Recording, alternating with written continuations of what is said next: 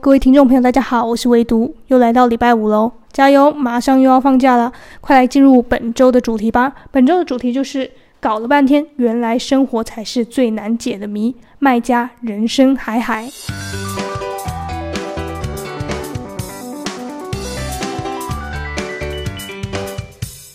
在正式介绍这本书的内容之前呢，我想要跟大家讲一下我跟这本书的一个奇妙的缘分。大概是在三年前左右，我到上海去出差的时候，我就有一个机会去书店逛逛。那时候我就有在架上看到主推当月主推的这那个著作呢，就是叫做《人生海海》。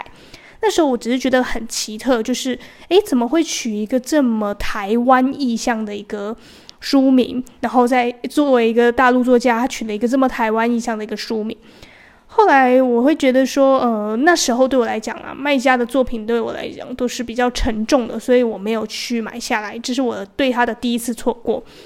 再过来呢，我后来过了呃两年左右呢，我又把它买回来，我买的是繁体版。那为什么我又会把它买回来呢？一来呢，是因为它在它在中国的讨论度是真的很高；二来呢，是我觉得我也想要了解一下卖家现在的最新作品到底是怎么样的写法，然后这样的历史小说是怎么样铺陈的，我想要了解一下，所以我就把它买来了。买来之后呢，果然是给我一个全新不一样的阅读体验。首先是关于卖家的文笔，他文笔非常好，他在形容环境、形容人物，尤其形容那个大时代的一个一个形象、一个一个氛围的时候呢，他写的非常的好，你几乎都可以想象的出来那个时候到底是身在什么样的状态之下。你也可以想象的出来，他剧中他故事中写的那个人物的形象。所以我非常佩服他这个描绘的笔法。再过来就是说，对于卖家，我的印象是，呃，《风声》。《风声》这一部电影呢，不知道大家有没有听过或者是看过？我自己是还没有看过啊，但是它的口碑呢非常的好。然后它是由那个周迅跟李冰冰还有黄晓明主演的，我觉得大家如果有兴趣的话，可以把它拿来看一下。那《风声》呢，也是卖家的作品。那麦家在《人生海海》之前呢，被封为是谍战小说家，因为他写的作品呢都跟抗战背景有关。所以，如果你对这个背景有关，呃，有一些兴趣的话呢，看卖家作品就没错了。它可以给你一个非常全面的，或者是非常详细的那个背景介绍，然后让你带入到当时的那个故事场景里面去。那今天跟你介绍这本《人生海海》呢，同样是也有这样的氛围，然后同样也是有写到那个时那个年代的东西，但是他写的东西不完全是跟抗战战争。背叛，或者是以前的那种解谜这种东西有关，它一样是有谜，但是这个谜呢是更可爱一点，或者是更人性化一点，会让你看了觉得哇无比的感叹，然后就觉得哇看完真的只有四个字可以形容，就是人生海海呀。那接下来呢，我来跟大家简单介绍一下卖家吧。麦家呢，这个知名的小说家呢，我刚刚也有介绍，他就是被誉为谍战小说家。那他是一九六四年生于浙江富阳，然后他的长篇小说除了今天要介绍的人生海海之外呢，还有解密、暗算、风声。其中他的暗算呢，获得第七届茅盾文学奖。茅盾文学奖呢，在中国呢可是非常著名的一个文学奖，所以能够得到这样的奖项的作家呢，可想而知是一个非常有潜力，而且非常有能力的创作作家。然后他的。作品呢被翻译成三十多种语言，解密暗算入围了企鹅经典文库，是至今呢中国仅有两部收入该文库的当代小说，可说是他的成就非常的厉害。然后他的作品呢也是广受海海内外的欢迎，所以麦家的作品呢非常值得一读。那接下来我要来跟大家介绍一下，我今天要跟大家介绍这个麦家的繁体版这个书哈，我先从书封开始讲。为什么要讲书封呢？因为我对于繁体版这个印刻文化出版的，呃，印刻文学出版的这个版本呢，有一点点小小的意见。主要是因为呢，简体版的书封呢，有塞了很多书中的意象跟一些暗示在里面。可是呢，简呃繁体版的呢，反而缺少了那种元素。然后大家可以上网看一下两个版本不同的。那个人生海海的封面呢，呈现不一样的感觉。虽然乍看之下都是呃有呈现出那个比较阴暗啊、幽微啊、呃玄妙啊，或者是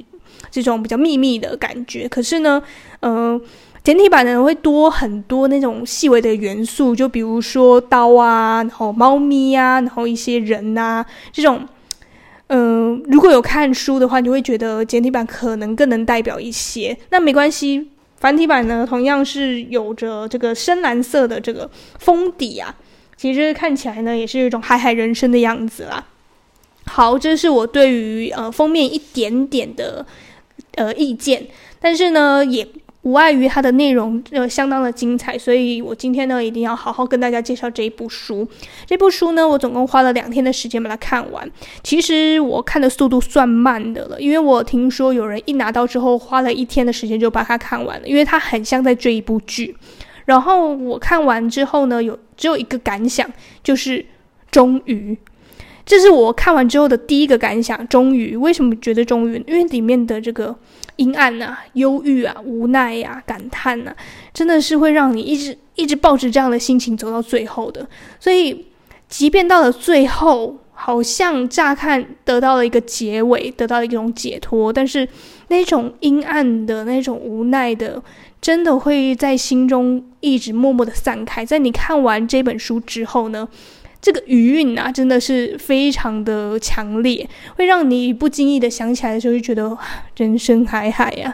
啊，就是只能这样形容，就蛮神奇的。好，我今天也是跟大家讲一下书中的三个重点。首先，第一个呢，这本书的笔法非常特别呢，它是很常呢，用一个道听途说、众声喧哗的方式在做。描写的怎么说呢？就是这个叙事者，我是用一个孩童的视角来切入整个故事当中。那这个我呢，因为不懂事，我年纪小嘛，所以我的我认识这个世界方式呢，都是听别人说，尤其听家中的长辈说，就像是叙事者我呢，是听他爷爷。听他爸爸说，所以他的故事开头很容易会写说爷爷说什么什么什么，爸爸说什么什么什么，然后还有听老保长说什么什么什么，上校说什么什么什么。他的故事、他的世界，以及这个叙事者我，他所要了解的这个世界呢，通通都是通过这一些。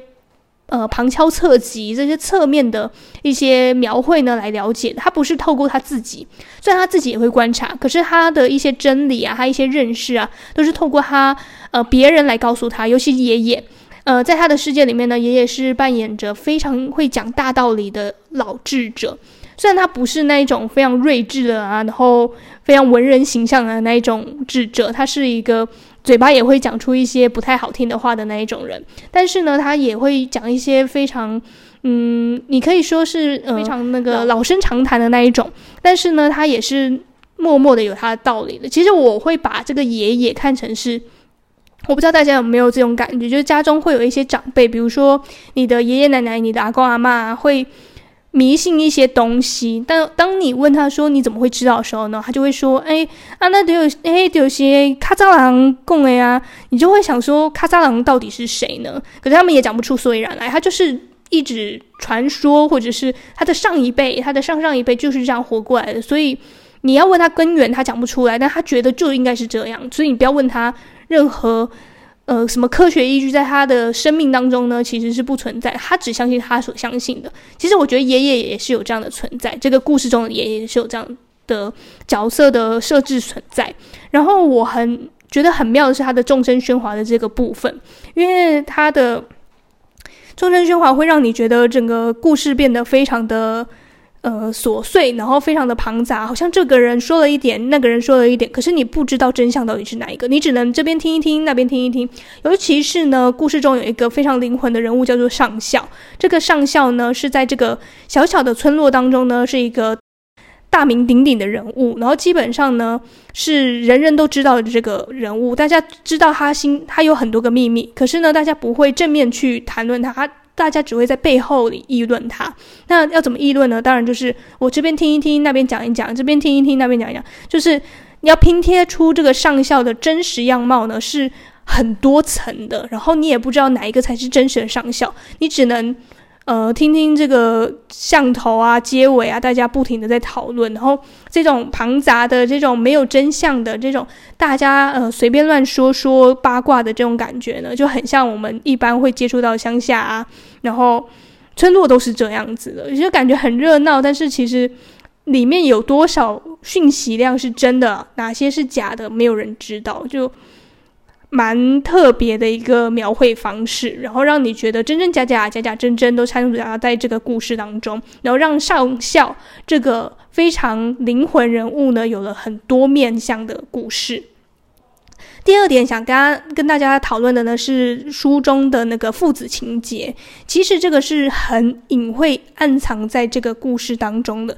大家可能很难会去注意到，或者是没有会刻意仔细的注意到。但是呢，因为最近呃假日嘛，不是要迎接父亲节了吗？所以呢，我觉得看这本书就特别适合，因为它里面讲的父子情节呢，非常的动人，不管是。这个故事中的灵魂人物上校跟他的父亲，还是叙事者我跟我的父亲，还有父亲跟他的爸爸，也就是我的爷爷的这个关系呢，都是有他的呃不同的互动、不同的程度的描绘在在里面。特别是我比较在乎的，呃，比较有看到的是关于我的父亲这个叙事的我，他的父亲跟爷爷之间的这个互动，因为。嗯，就以上校作为一个中间的呃媒介，父亲对于上校呢是非常呃礼貌，然后而且对他来讲呢是上校是他很重要的一个朋友。可是爷爷偏偏就很讨厌这个上校，觉得我儿子不应该跟这样的人混在一起，所以他们父子间常常因为上校这个人而产生很多的争执。那而后呢又有发生一些一连串的事情，也都是因为这个上校的原因而产生了一些波折。那先不论上校这个人在他们父子之间扮演怎样的角色，我们就这父子之间的这个矛盾，然后这个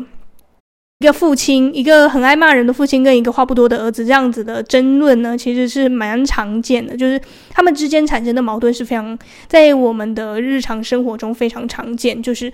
嗯、男生嘛，比较不会像女生一样会用言语去表达，或者是觉得用言语表达太。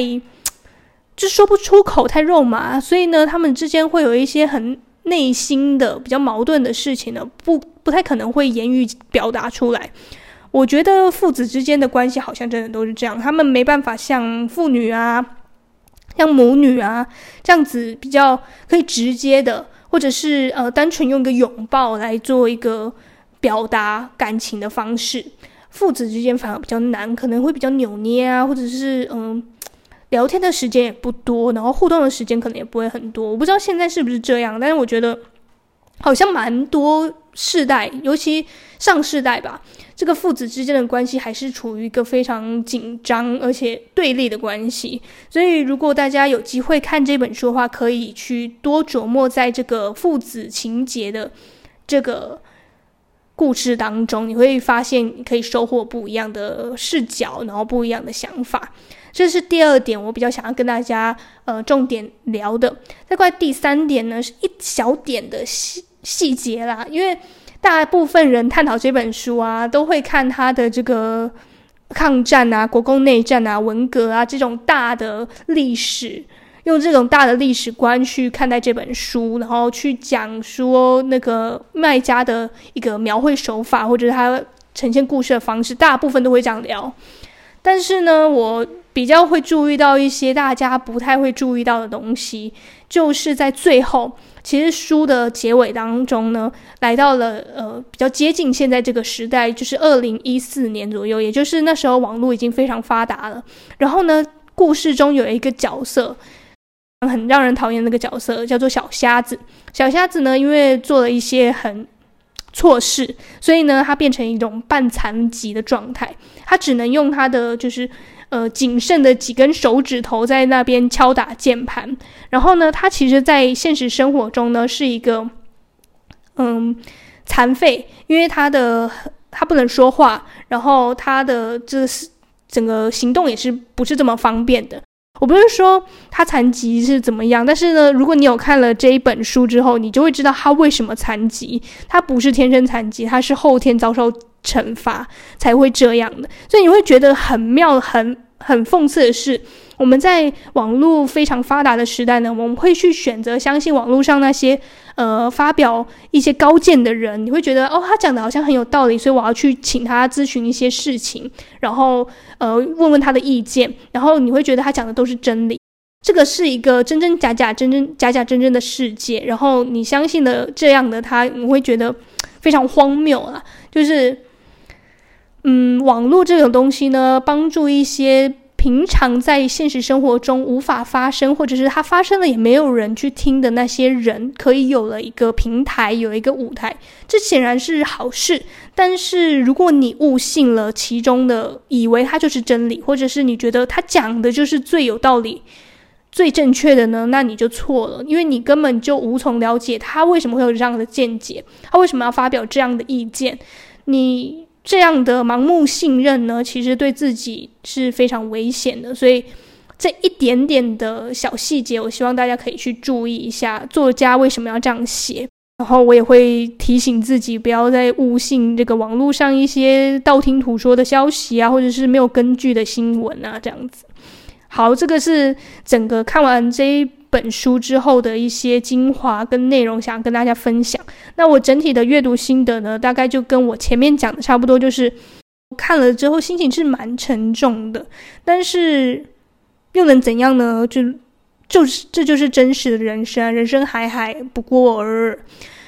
我们还是要努力的、坚强的过下去。那最后呢，我想要用书中的一个非常经典的话呢，作为今天的结尾。他就写说，世界上只有一种英雄主义，就是在认清了生活真相后，依然热爱生活的人。记住了，你即使知道了生活的真实面貌，你还是热爱生活的话，那你就是一个英雄。今天的微读分享呢，就到这里。祝你呢，在漫长的时间做个聪明人。我们下周再见吧，拜拜。